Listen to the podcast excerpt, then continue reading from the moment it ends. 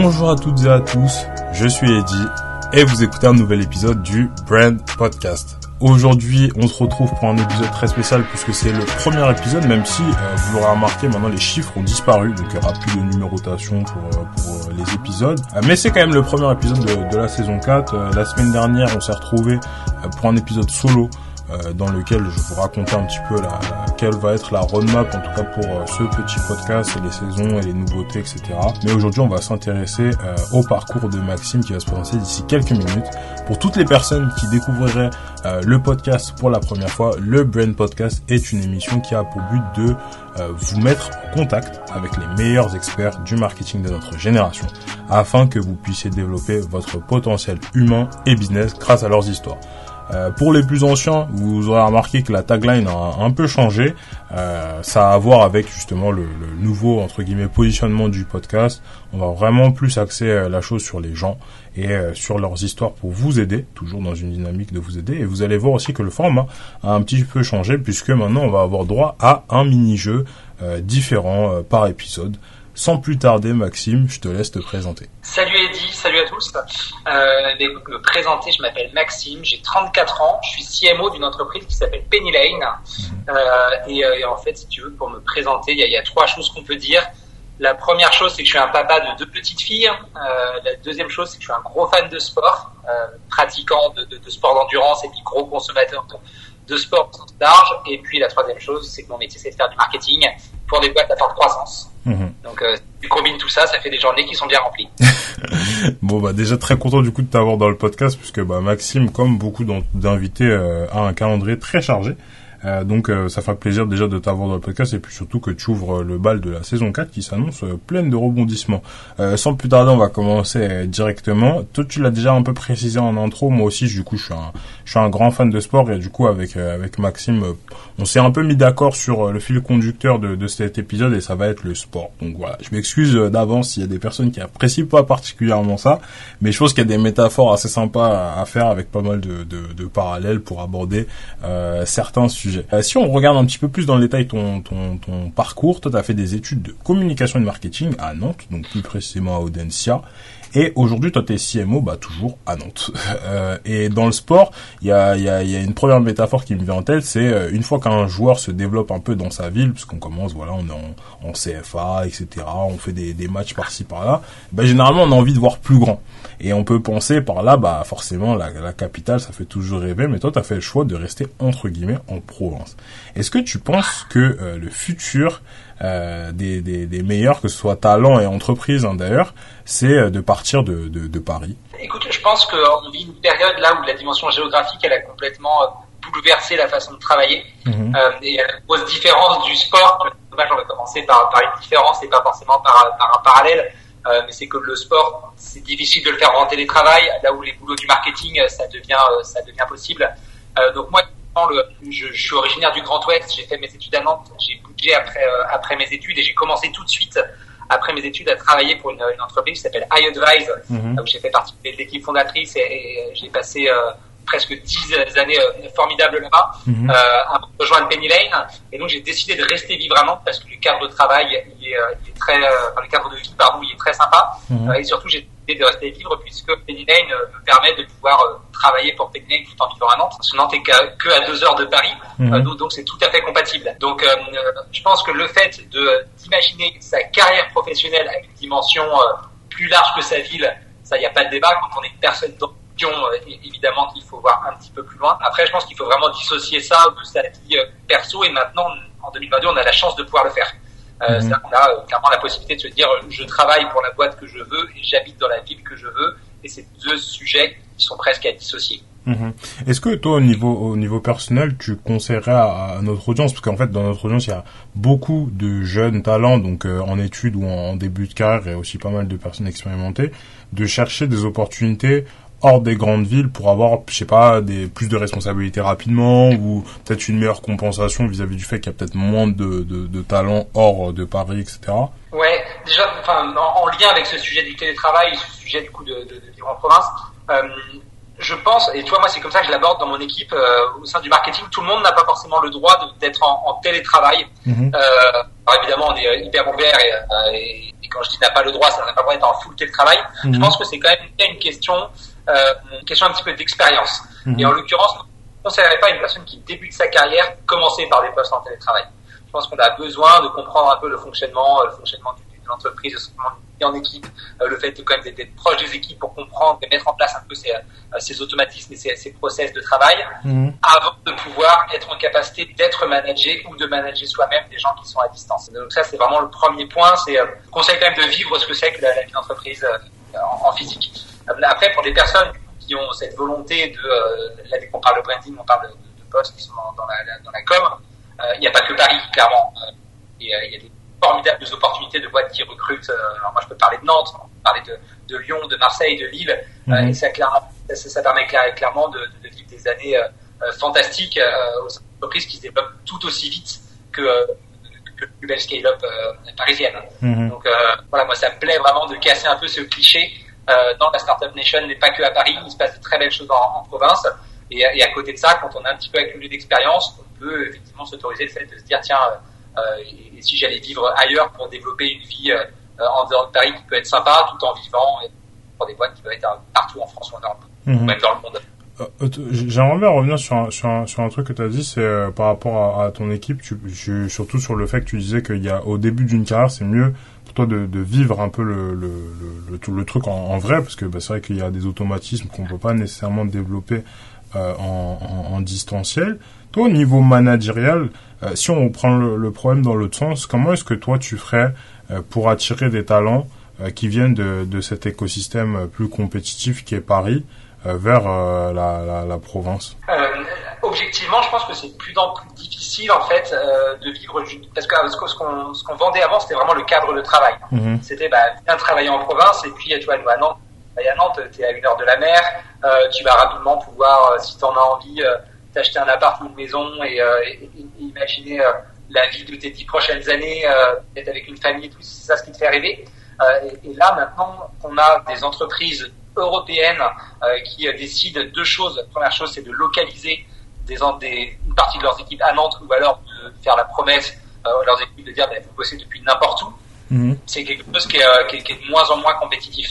Euh, donc les arguments sont un petit peu plus difficiles à trouver.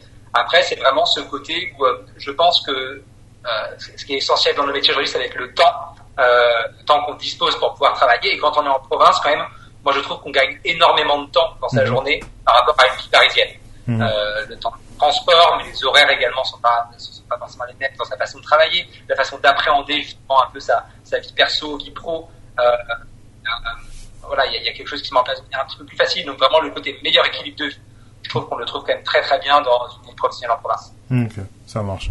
Toi, toi si, on, si on continue un peu dans, dans, dans cette lignée-là, mais euh, en sortant un peu de tes études, mais en, en, parlant de ton premier job, tu nous as parlé de d'iAdvice, mais avant iAdvice, tu as, as, quand même pris un, un job, c'est euh, Sachi Sachi, donc euh, une agence euh, de communication qui fait partie du groupe Publicis. Et ce premier job-là, il est assez particulier parce que tu l'as pris à, à, à, la Réunion. Donc, euh, tu nous as un peu parlé de, de sport en, en, intro, mais t'as pas précisé le fait que ça fait maintenant une quinzaine d'années que tu fais de, de l'ultra trail. Donc, pour toutes les personnes qui connaissent pas, c'est de la course à pied euh, bah, de longue distance euh, qui peut s'effectuer effectivement aussi en montagne. Et ça te fait un point commun d'ailleurs avec Antoine Bluy, le, le général manager France et Benelux chez Lime qu'on a eu dans le podcast. Donc, pour toutes les personnes qui n'ont pas écouté l'épisode, je vous invite à le faire. Il est très bien. Et, euh, et cette pratique-là, en fait, elle est aussi répandue en, en, réunion, ce qui fait un lien avec les questions que je vais te poser. je sais que dans, dans, dans, dans ce sport-là particulièrement, il y a un gros aspect autour de la, de la préparation, donc pour arriver à des, des bons résultats. Mais je suppose que euh, toutes les habitudes que tu prends euh, dans le sport, dans l'ultra trail, etc., c'est aussi des trucs que tu gardes dans la vie de tous les jours.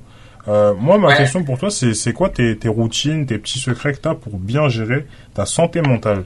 Et favoriser aussi du coup le, le dépassement de soi par, par, la même occasion. Ouais, alors il y a plein de questions là dans, ta question, mais euh, effectivement, c'est vrai que j'ai commencé ma carrière toujours avec un peu cette volonté de me dire comment est-ce que je peux trouver le meilleur équilibre vie pro, vie perso. Mhm. Et euh, moi, j'étais dans la pub euh, sortie sortie d'études, donc aussi ben, des agences de pub, il y en a partout dans le monde.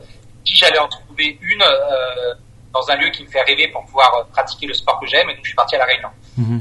et en France, ben, je me suis rendu compte que la balance elle était déséquilibrée dans le sens où à la Réunion certes, il faut m'éclater d'un point de vue sport. par contre, professionnel, je m'éclatais un petit peu moins, puisque bah, clairement, faire connaître des produits, faire connaître des services sur une île aussi petite avec si peu de médias, c'était plus du tout le même défi mhm. que de le faire à l'européenne.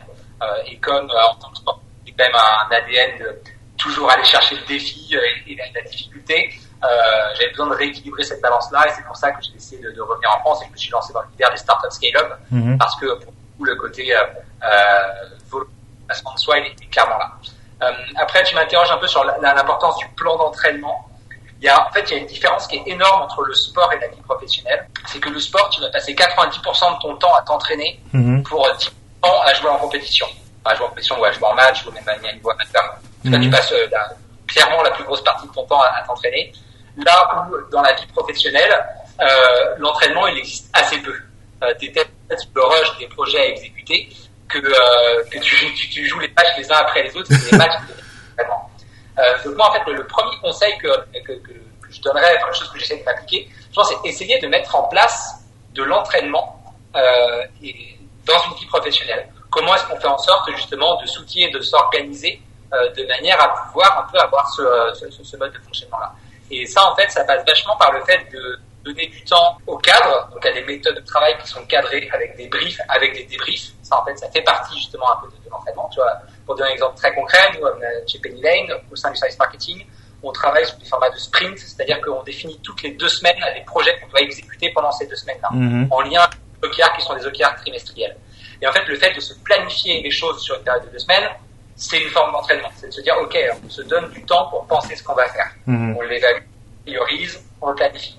Et quand on l'a fait, on fait du débrief de sprint.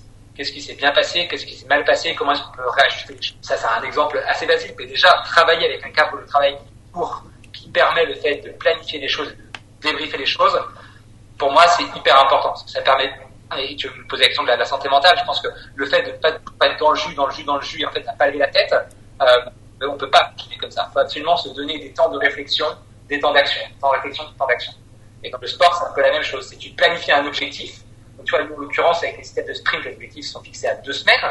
en fonction des sports, euh, je sais pas, tu as, des sports, c'est des objectifs annuels, pas comme les décomposer dans le temps. Mm-hmm. euh, et, et, et, en fonction de ces objectifs-là, tu planifies le temps de travail que tu vas avoir, tu mets des micro-étapes sur lesquelles tu, euh, tu, tu, tu débriefes assez régulièrement pour pouvoir optimiser les choses. Bah, ça, ça, ça c'est, des bonnes étapes et je pense que ça apportera pas mal de valeur sur, euh, sur surtout la partie management équipe.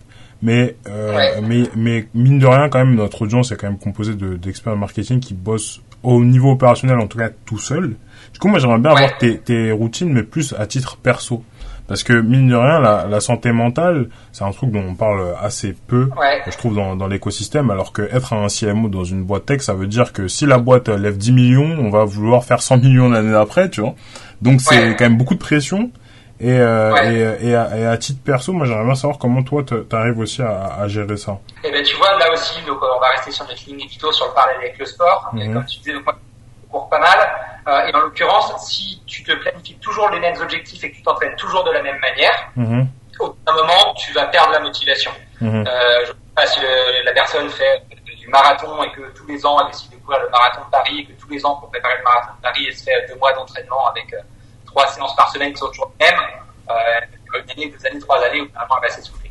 Et je pense que dans son cadre professionnel, c'est la même chose. Il faut absolument trouver euh, les objectifs qui évoluent. Et donc, ça veut dire bah, de ne pas avoir peur de temps en temps à changer justement de boîte, ou à, faire en sorte de rejoindre des boîtes qui ont euh, des projets de croissance. Moi, je sais que c'est ça ce qui motive, donc c'est ça ce que je rejoins. Mm -hmm. Tu parles de il faut surtout pas que ça soit une finalité, mais euh, aller chercher du développement par le marché, aller chercher le fait de faire grossir une audience, de développer une marque, ces choses-là, en se mettant un peu des, des objectifs à aller chercher par trimestre ou par, par année. Donc, euh, première routine, vraiment, moi, c'est le côté de des objectifs. Mhm. Avoir des objectifs sur des trop longues durées, c'est pas bon. Euh, tu vois, par exemple, quand moi je prépare une course qui peut être un 100 km, ok, j'ai mon objectif, c'est de préparer le 100 km peut-être dans 3 mois ou dans 6 mois, mais je vais évidemment avoir des objectifs intermédiaires pour pouvoir y arriver.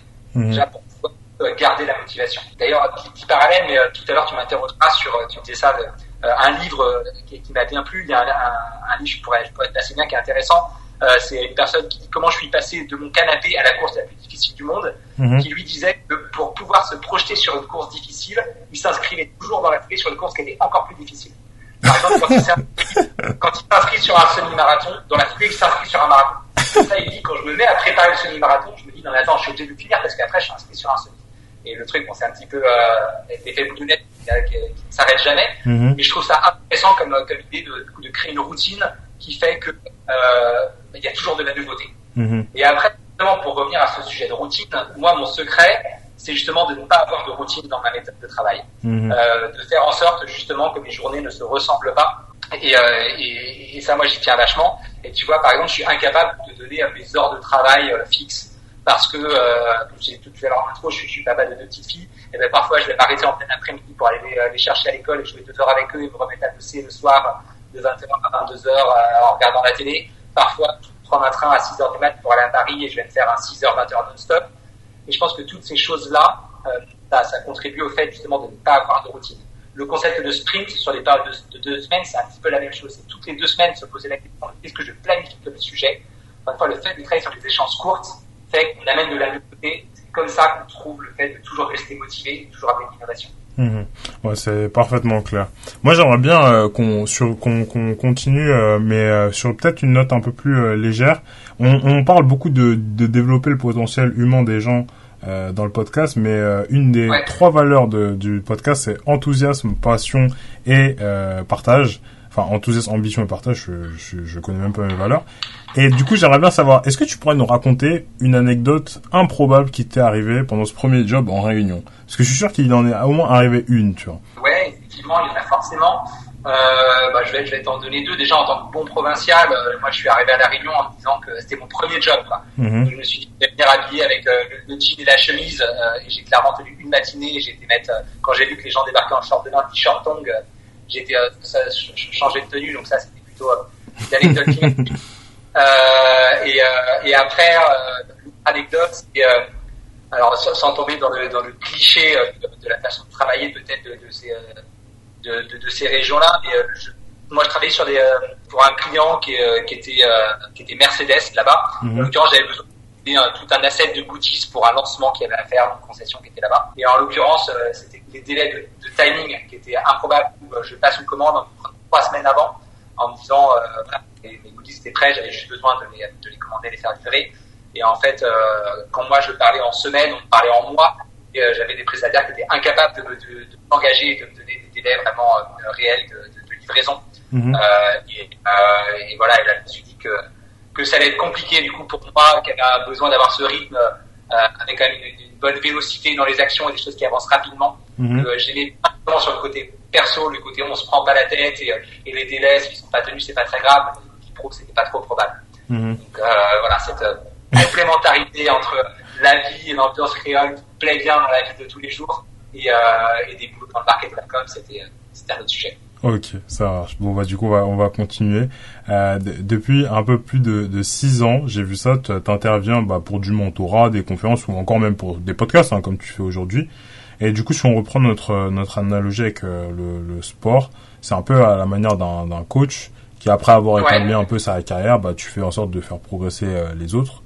Donc moi j'aurais plusieurs questions, sachant que tu faisais partie des, des premiers membres de chez Advice, donc tu as, quand même vu euh, passer beaucoup de personnes.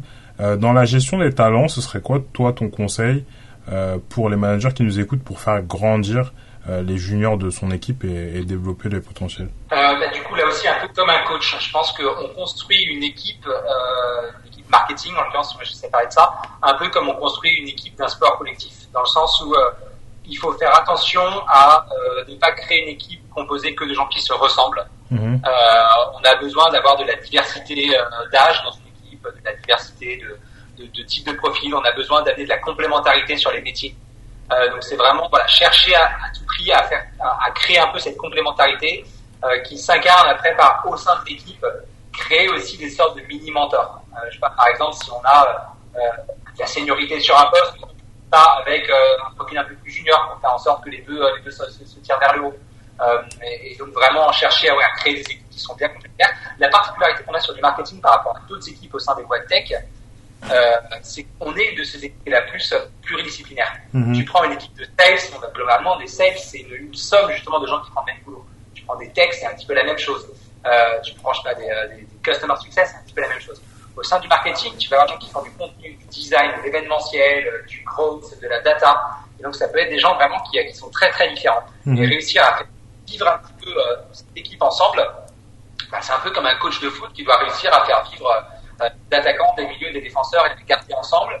Et assez souvent, des équipes, euh, tu as des leaders, tu as des, un peu des top players, et puis tu as des gens qui sont des top players en devenir.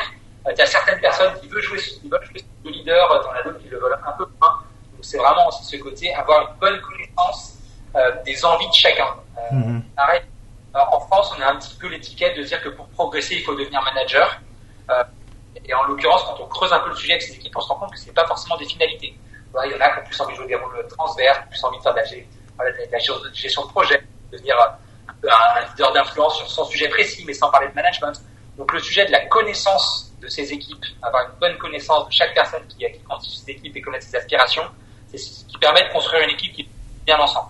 Mhm. J'aurais exactement la même question parce que tu as parlé de, de, de, top players. Moi, je, enfin, on les appelle aussi A players euh, en, en, anglais. Comment tu fais pour les intégrer euh, dans, dans, dans, tes équipes? Enfin, parce que forcément, il y a, il y a sur certains métiers, on va avoir besoin de seniorité et aussi bah, de beaucoup de compétences, euh, histoire de gérer aussi bah, les, les égos euh, parfois. Ouais. Bah, écoute, je te refais un super parallèle encore avec le sport. Il y a un, un excellent bouquin de Claude Onesta qui est euh, la biographie de Claude Lestag, qui était l'entraîneur de l'équipe de France de hand dans les années 2000-2010, euh, qui a gagné à peu près tous les titres avec cette équipe-là.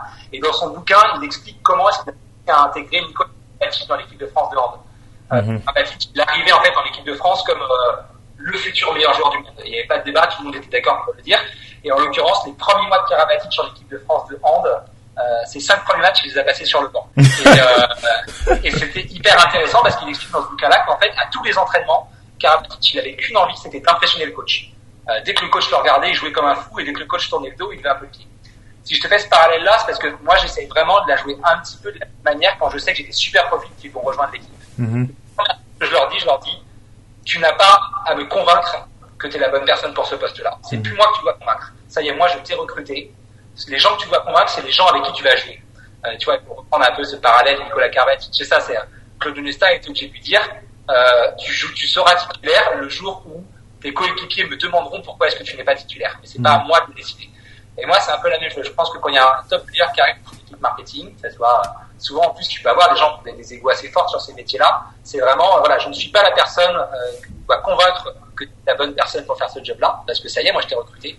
Mais fais en sorte que les personnes pour lesquelles tu travailles ou avec lesquelles tu travailles euh, comprennent que tu es une personne de valeur et comprennent que tu lui apportes vraiment des choses pour faire en sorte d'être vraiment euh, perçu comme euh, top player que tu as envie d'être. Mhm. je trouve ça, je trouve ça assez beau pour le coup. Euh, parce qu'il y a une notion un peu de, de prouver par l'action, quoi. Qui est, qui ouais, exactement. Que, par exactement.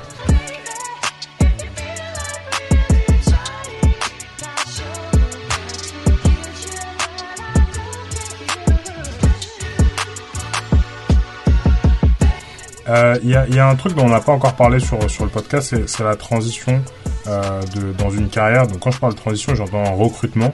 Euh, chez, chez Advice, toi, tu as, réalisé énormément de choses. Hein. Si on regarde juste les chiffres, euh, à ton départ, Advice, c'est plus de 2000 clients dans 100 pays, euh, plus de 220 personnes dans l'équipe, 56 millions de dollars levés.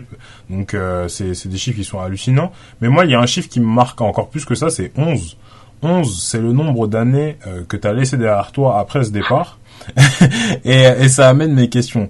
Quand on connaît un tel succès commercial, qu'est-ce qu'on recherche dans le prochain challenge? Donc ouais, ça, peut paraître hyper long, surtout euh, là, ces années-là où on est capable de faire euh, en 2022, tu vois, où c'est assez facile de changer de boîte étant donné le dynamisme de la French Tech et tous ces projets qui sont assez innovants. Moi, si je suis resté aussi longtemps, c'est parce que il y avait toujours une étape d'après qui était motivante.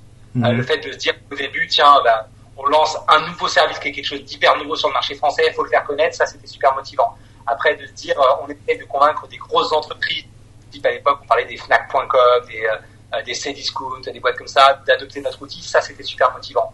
On construit une équipe qui était une équipe de deux personnes pour l'emmener à 10 au marketing, ça c'est motivant. On s'ouvre en Europe, c'est motivant. On s'ouvre aux États-Unis, c'est motivant. Jusqu'à arriver à un certain stade où tu te dis, OK, maintenant c'est quoi la suite? Et la suite en fait c'était de l'optimisation de l'existant. Et mhm. ça, ça m'a un petit peu moins. Moi, ce que j'aime, c'est vraiment construire et c'est amener les nouvelles étapes. Euh, par contre, une fois que tout est un peu posé, il faut maintenant faire les réglages et tout. C'est pas que ça me, déjà, ça m'intéresse moins et je pense que si tu suis plus la bonne personne pour faire ça. mhm. qu'il était nécessaire de, de passer, de passer le relais. Mhm. Donc, donc, voilà. Après, je suis désolé, j'ai perdu un peu le fil de ta question. Non, c'était c'était vraiment ça. C'était qu'est-ce que tu recherchais dans, dans le prochain challenge?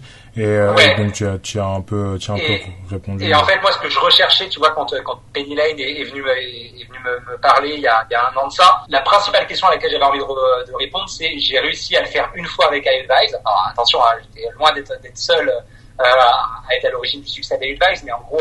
Euh, j'ai réussi à accompagner, grâce à une stratégie marketing et une équipe marketing, mhm. une boîte euh, à faire de la forte croissance. Est-ce que je suis capable de le refaire?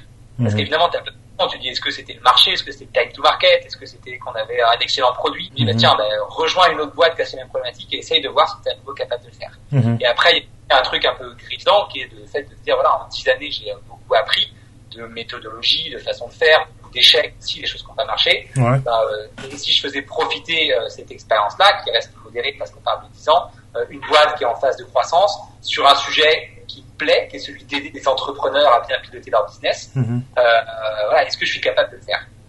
C'est euh, savoir sortir de sa zone de confort et essayer de se remettre un petit peu en danger sur ses basiques. Moi, je... Et ça fait, ça fait vraiment un bien fou. Hein, de, de, de, à un moment donné, enfin, quand j'ai rejoint Pennyline, tu vois, on était trois au market. Hein. Là, on est, on est 12. Mhm. Euh, euh, c'est génial de se remettre les mains dedans, remettre les mains dans l'opérationnel, partir un peu d'une feuille blanche. C'est euh, excellent. Ouais.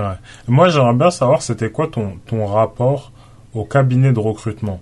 Parce que moi, il y a, y a, un truc, bon, moi aujourd'hui j'ai 21 ans, je vais sur mes 22, et, euh, et humblement avec l'expérience que j'ai, quand je regarde les, fiches de poste de la French Tech, et particulièrement des boîtes qui viennent de lever, c'est tous des euh, 7 ans d'expérience dans le marketing, 5 ans d'expérience dans ceci, 6 ans d'expérience dans cela. Et du coup, je me dis toujours, mais en fait, c'est qui les mecs qui postulent pour des jobs comme ça, tu vois? Parce que euh, en fait, c'est tout le temps des en fait, j'ai toujours l'impression que c'est des limites des entry level jobs alors que euh, les gens demandent des, des, des, performances sensationnelles. Donc toi, quand, comme tu as été de l'autre côté de la barre, je me pose la question, je pense que ça pourrait intéresser notre audience. Quand on a déjà bossé 11 ans pour une boîte euh, au marketing, euh, c'est quoi ton rapport avec les, les cabinets de recrutement? Est-ce qu'on se fait chasser beaucoup? Est-ce qu'on collabore avec eux? Euh, Est-ce que ça aide dans les process de recrutement? Est-ce que tu as des conseils par rapport à tout ça? Alors, est-ce qu'on se fait chasser beaucoup? Euh, Oui, beaucoup par les, par les cabinets, beaucoup aussi par les équipes talent en direct, étant donné les montants levés ces dernières semaines, et, tout ont la même ambition, hein, c'est de grossir les équipes. Donc sur les métiers du marketing, ça chasse énormément. Mhm. après, en fait, sur ton côté, il n'y a que des, des offres l'expérience. Euh, je pense qu'il y a vraiment euh, deux façons de recruter. Tu as euh, des recrutements qui vont être sur des postes managériales, mm -hmm. ou managérial, où là c'est légitime, qu'on demande un niveau d'expérience, 5, 7 ans, ça sert à rien d'aller demander plus, ça n'a pas vraiment de sens. Et là, dans ce cas-là, tu peux passer par les cabinets de chasse. Mhm. souvent parce que aussi tu as un petit peu peut-être un, des éléments de, de, concurrence entre certaines boîtes. Tu te dis tiens, je vais pas aller l'approcher en direct, mais je vais passer par un cabinet de chasse qui va aller se renseigner si euh, la personne qui fait ce job-là chez ton concurrent, est-ce qu'elle est potentiellement ouverte ou pas. Euh, t'as as un peu de copinage quand même sur ce côté de la tech française. Donc euh, souvent le cabinet euh, de recrutement a un peu ce côté tiers qui est capable d'aider certains profils. Et mhm. c'est aussi, dans le modèle économique des cabinets, quelqu'un qui va laisser de l'argent, tu le fais uniquement sur certains niveaux de métier. Donc des boîtes qui sont à la recherche de leur head of leur head of brand, leur CMO, leur marketing, c'est pas déconnant de passer par des cabinets de recrutement et, euh, et c'est pas euh, déconnant non plus de demander un certain niveau, niveau d'expérience. Sur les autres types de métiers, des métiers un petit peu plus opérationnels de début de carrière. Là, il y a énormément de réseaux en fait qui fonctionnent et euh, ça peut être du réseau de projet ou du réseau d'école. Tu vois, sur des postes de gros, c'est ben, on a eu euh, des gens qui sont passés par le wagon, par exemple, qui sont euh, comme rejoint Penny Lane. On va avoir tendance du coup à regarder un peu qui sont les personnes qui vont, qui sont des promos qui vont sortir du wagon mhm. et aller contacter ces gens-là. Euh, sur des sujets de brand, euh, je pense que euh, c'est hyper important de montrer ce qu'on sait faire. on va aller regarder des drivers, on va regarder des, des, des portfolios, des choses de, de plan en ligne pour aller sourcer les candidats directement, mais on va pas passer par les cabinets de recrutement pour aller chercher ce type de profil-là. Mm-hmm.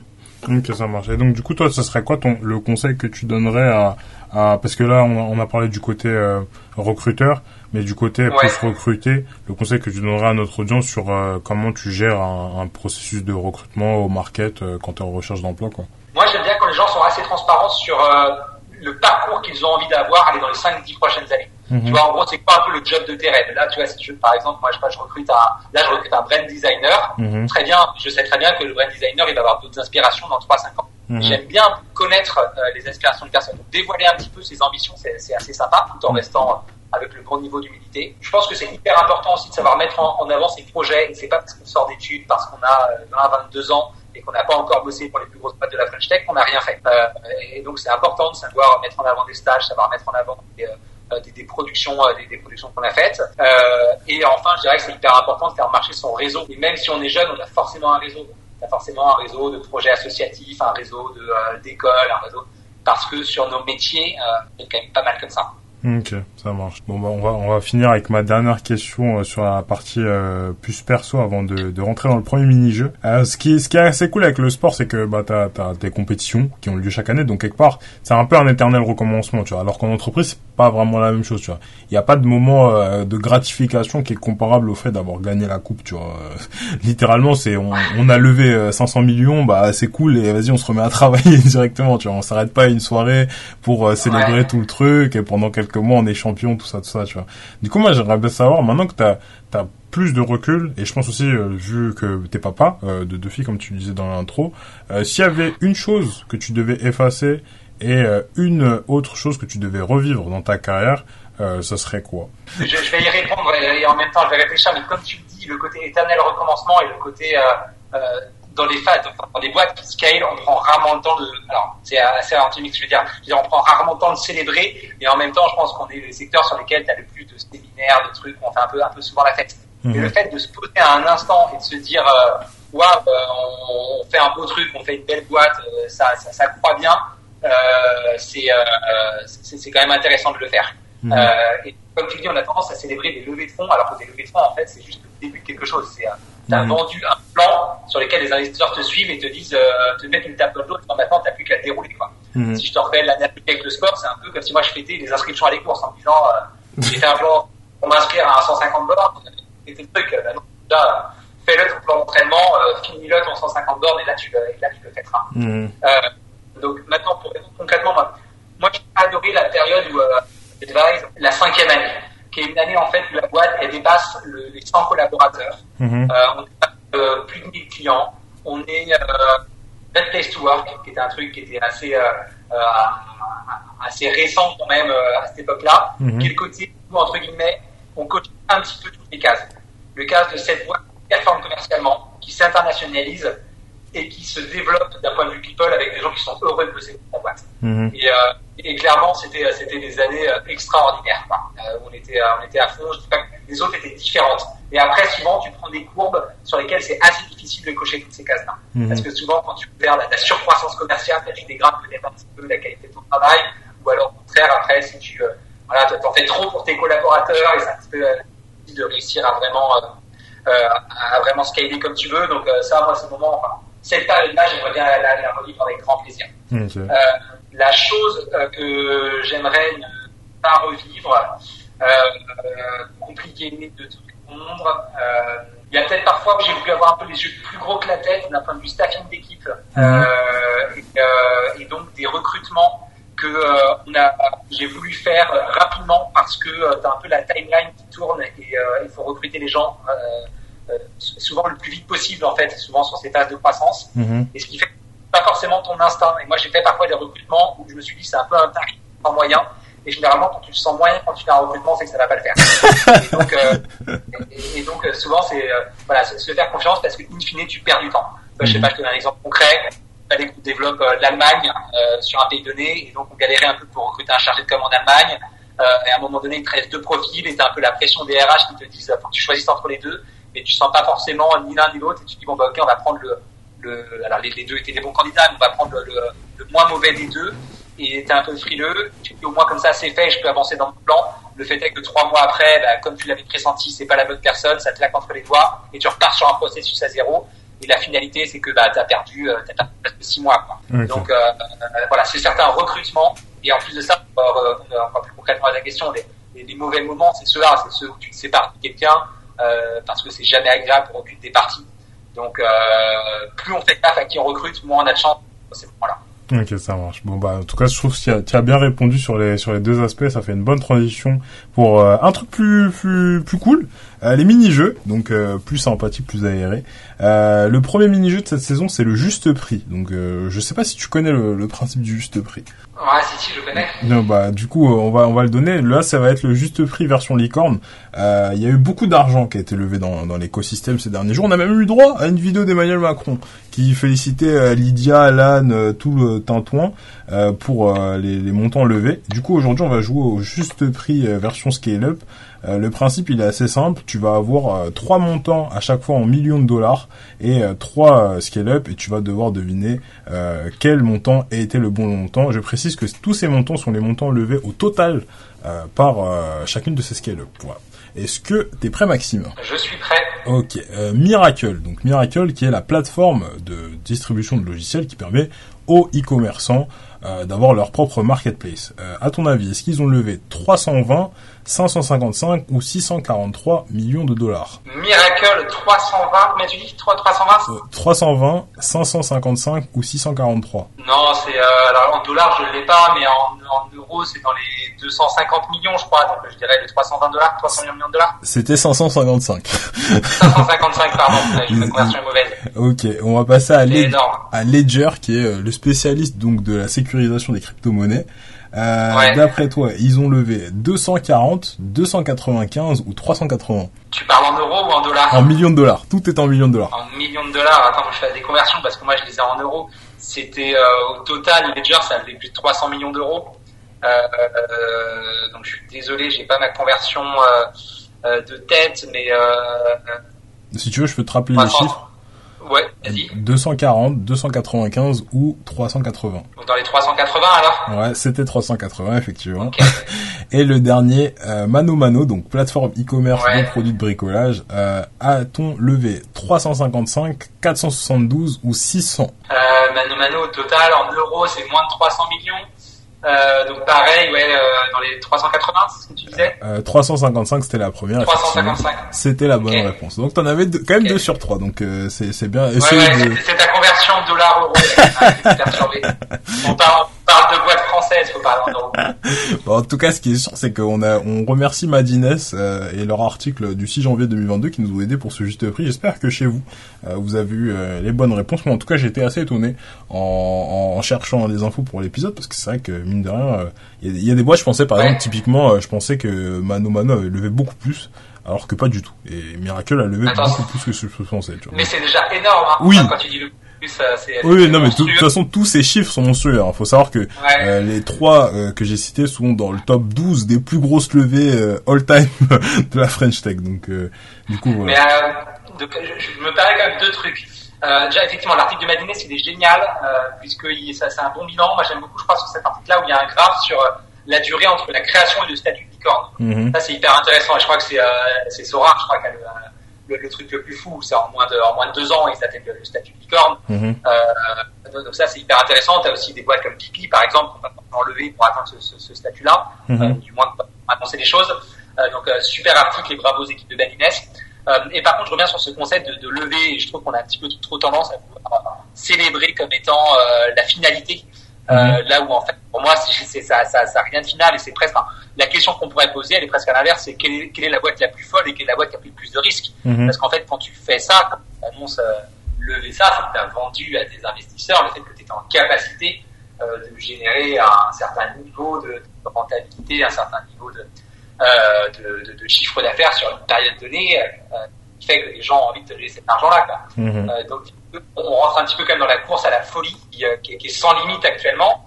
Et euh, voilà, moi je, je, ne regarde pas ça avec, euh, avec des petits cœurs dans les yeux. Et, euh, non, mais ce que je veux c'est que ça ne traduit pas forcément l'efficacité d'une boîte. Mm ça traduit toujours de son attractivité, de sa capacité à projeter un potentiel de croissance. Mm Ça surtout, tu, tu me posais des questions sur un peu les nouvelles générations qui arrivent sur le marché de l'emploi. Évidemment, c'est hyper, c'est génial de bosser pour ce type de boîte-là. Elles ont tout projet à proposer, mais euh, c'est pas forcément les plus performantes. Mhm. Ok, ça marche. Bon, bah, on va on va continuer du coup avec euh, la dernière partie euh, sur sur le marketing de de Penny Lane. Toi, ça va bientôt faire un an que tu t'occupes le poste de CMO chez eux. Il y a un, sujet qu'on n'a pas encore trop abordé sur le podcast, c'est le marketing produit. Alors du coup, euh, faire faire un bon marketing produit, ça va avoir plusieurs avantages. Hein. Déjà, ça te permet de déterminer euh, la meilleure manière de, de, capturer la valeur donc de l'entreprise et du coup d'ajuster ton, ton prix parce que le prix c'est quand même le nerf de la guerre.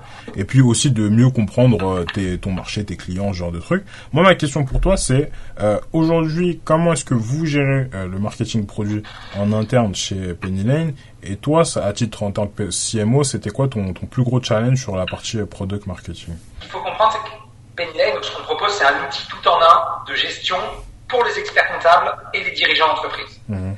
Donc une fois que je te dis ça, tu comprends qu'on est quand même sur une cible qui est peut-être un peu technique et que la dimension du produit elle est importante. Mmh. On parle de gestion financière, c'est euh, comment je fais mes achats, comment je fais mes ventes, comment je pilote ma trésorerie. Mmh. C'est dire que le produit est hyper important et que les fonctionnalités sont super importantes sur ce marché-là. Mmh. C'est pas comme un marché de, euh, euh de, de je sais pas, d'outils ou de plateforme, un peu pub, un peu marketing où tu dois démontrer la valeur que t'amènes que, que t'amène ton outil sans forcément expliquer comment il marche. Nous, en l'occurrence, on est à l'inverse, on doit expliquer vraiment comment ça marche, peut-être que les fonctionnalités sont super importantes. L'autre élément, c'est on est présent sur un marché qui est ce qu'on appelle un marché de remplacement. C'est pas un marché d'équipement. Ce que je veux dire par là, c'est que toutes les entreprises utilisent un outil pour gérer leurs finances. Et si elles n'en utilisent pas, c'est qu'elles utilisent un Excel ou un tableau du sport, donc ça reste quand même un outil. Mmh. Là que tu viens remplacer quelque chose qui existe déjà. Mhm. Là où tu as boîtes, comme quand je bossais chez iAdvise avant, chez Advise, on vend du marketing conversationnel. C'est, euh, faire simple, euh, la capacité de proposer à des boîtes qui ont qui font de la vente en ligne de pouvoir échanger par messaging depuis leur site web, par exemple, depuis une table de messaging.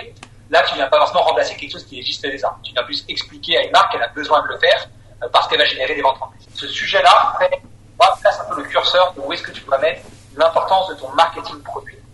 Et donc, chez Penny comme je te dis, marché de remplacement. Donc, ça veut dire qu'on doit expliquer que notre produit, il est meilleur que celui qu'ils utilisent actuellement. Et marché porté par du fonctionnel. Tu as besoin d'expliquer que grâce à un outil comme Penny tu vas gagner du temps, tu vas faire des choses de manière plus simple. Donc, tu dois vraiment, de manière très, très euh, régulière, expliquer ce que fait ton produit. Mmh. Euh, et nous, de par euh, l'importance de ces sujets-là, on a décidé de mettre le product marketing au sein de l'équipe marketing là où tu as pas mal de boîtes dans la tech qui mettent le product marketing au sein des équipes techniques. Parce que c'est plutôt un product marketing qui va être au service de, l'alimentation de la roadmap, du euh, qu'on dit des users, nous, c'est vraiment un marketing produit de go-to-market, qui est là pour expliquer euh, au marché comment est-ce que vraiment on, euh, distribue l'innovation et quelles sont les innovations. Mm-hmm. Et, et, ton plus gros challenge sur, euh, enfin, en tant que CMO, du coup, sur cette Ouais, le plus, le plus gros challenge qu'on a sur ce sujet-là, sur le marketing produit, c'est euh, le fait de pouvoir euh, travailler deux cibles qui sont deux cibles différentes. C'est-à-dire que la force de Pennylight, c'est que c'est un produit qui s'adresse aux comptables et aux collaborateurs, euh, aux gens d'entreprise. Et donc, ça veut dire vraiment vivre deux cibles avec deux stratégies qui sont complètement différentes parce qu'évidemment, ce n'est pas la même valeur ajoutée pour l'un et pour l'autre. Ok, ça marche. Bon, bah, du coup, on va, on va clôturer le, le, le podcast avec la, la section recommandations. Euh, déjà, c'est euh, la première recommandation, c'est quel euh, livre tu auras recommandé à, à, notre audience? Eh bien, écoute, on va rester sur un livre dans le, dans le secteur du sport. J'ai tendance souvent à recommander le livre de Claude Onesta, qui est sa biographie, puisque c'est génial comment est-ce qu'il explique la façon dont il a construit justement cette équipe qui a rappelé tous les titres. et je trouve que c'est un vrai livre de, de, de management. Mhm. ça, c'est un livre qui, qui, qui est assez sympa. Et, euh, pour rester également avec ce que je tout à l'heure, sinon l'autre c'est euh, euh c'est un peu un monsieur tout le monde qui a écrit ce bouquin-là. Ça s'appelle De mon canapé à la course la plus difficile du monde.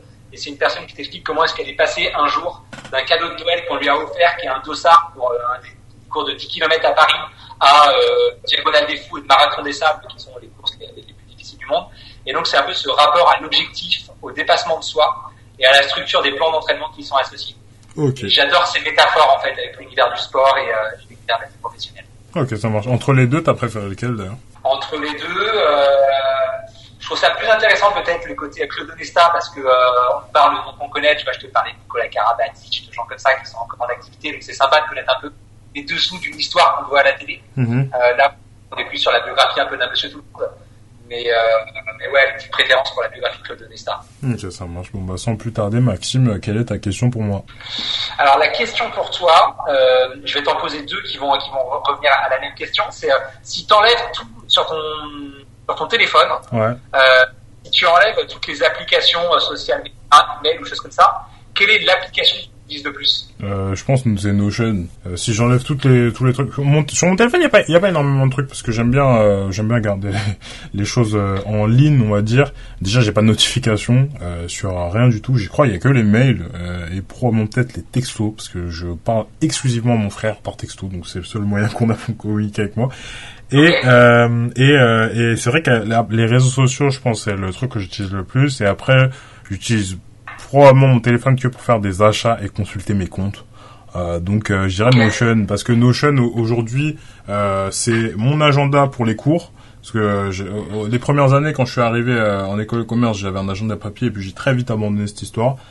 c'est l'endroit où il y a les trucs pour les podcasts, les questions. C'est l'endroit où il y a ma to-do list quand je suis au, travail en alternance. Euh, c'est l'endroit où il y a des notes euh, que je vois par-ci par-là de ça, ce que je dois tester, de trucs et tout. Enfin, Notion, euh, c'est vraiment toute ma vie actuellement.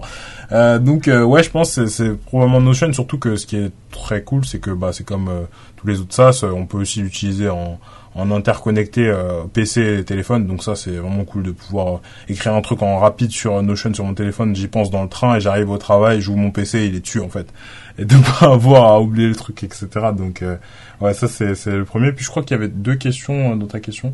Ouais, bah après tu vois au travers de, j'ai entendu ta première réponse, mais euh, s'il y a justement une application que tu aurais adoré créer, donc là tu nous as vanté un peu le, Notion, mmh. euh, et voir un peu quelle était ta, ta première réponse peut-être qu'on peut écarter Notion, mais l'application ouais, que tu auras adoré inventer, c'est laquelle? Oh, L'application que j'aurais adoré inventer, je, pense que, l'application que j'aurais adoré inventer, c'est Spotify, je pense. Parce que je, je moi, je, je, me rappelle très bien, en étant tout petit, euh, ne pas avoir euh, vécu, euh, enfin, ne pas avoir de streaming et de voir le streaming arriver, parce qu'à l'époque, on téléchargeait, je me rappelle, des chansons et euh, j'avais un, un, baladeur MP3 euh, pour les plus les plus anciens euh, se reconnaîtront. Et, et, je me rappelle que en fait je comprenais pas du tout ce truc là où les gens ils écoutaient en ligne des trucs je comprenais pas trop la, la pertinence du, du, truc.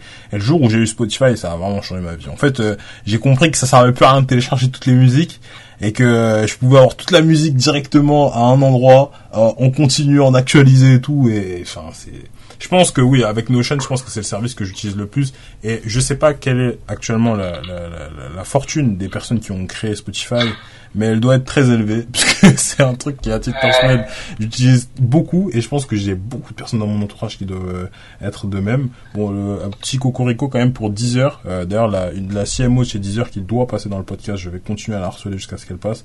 Mais, euh, mais ouais, ce serait Spotify, je pense. Ça, ça fait une belle transition, et on arrive sur euh, la fin de cet épisode, épisode qui sera un poil plus long que ce qu'on a l'habitude de faire, mais euh, je pense qu'avec le montage, il y a moyen que j'arrive à, à, 45 minutes. En tout cas, merci à toi, euh, Maxime, pour euh, cet épisode. j'espère qu'il t'aura plu, j'espère aussi qu'il aura plu à, à l'audience qui nous aura écouté pendant ces, ces, tout ce temps. pour toutes les personnes qui nous écoutent toujours après un peu plus de 45, 49 minutes bientôt, n'hésitez pas à liker la vidéo si vous la regardez sur YouTube. Le podcast est toujours disponible gratuitement sur YouTube à euh, nous mettre euh, des bons avis, 5 étoiles, etc. sur les plateformes de streaming, Apple Podcast, Spotify, etc. Euh, ça aide toujours à monter dans les classements. Moi, ça a été un plaisir de, de revenir surtout pour la saison 4 qui s'annonce plutôt cool. Je sais pas comment est-ce que tu as trouvé les, les mini-jeux, mais moi j'ai pris un, un, petit plaisir à, à, les écrire. Euh, et eh ben carrément, je trouve que ça amène une petite pause assez sympa dans l'échange et, et, ça permet d'apporter un peu d'actu aussi, de partager de l'actu secteur, euh, très sympa. Ouais, plutôt cool. Donc du coup, on va avoir euh, plein de mini-jeux. Si vous avez des recommandations de mini-jeux à nous faire, n'hésitez pas à les mettre aussi en commentaire. Euh, je, je m'inspirerai de tout ça pour vous faire des épisodes toujours plus intéressants les uns que les autres. sur ce, je vous retrouve lundi prochain 8h sur toutes les plateformes de streaming. Et moi, je vous dis à très bientôt.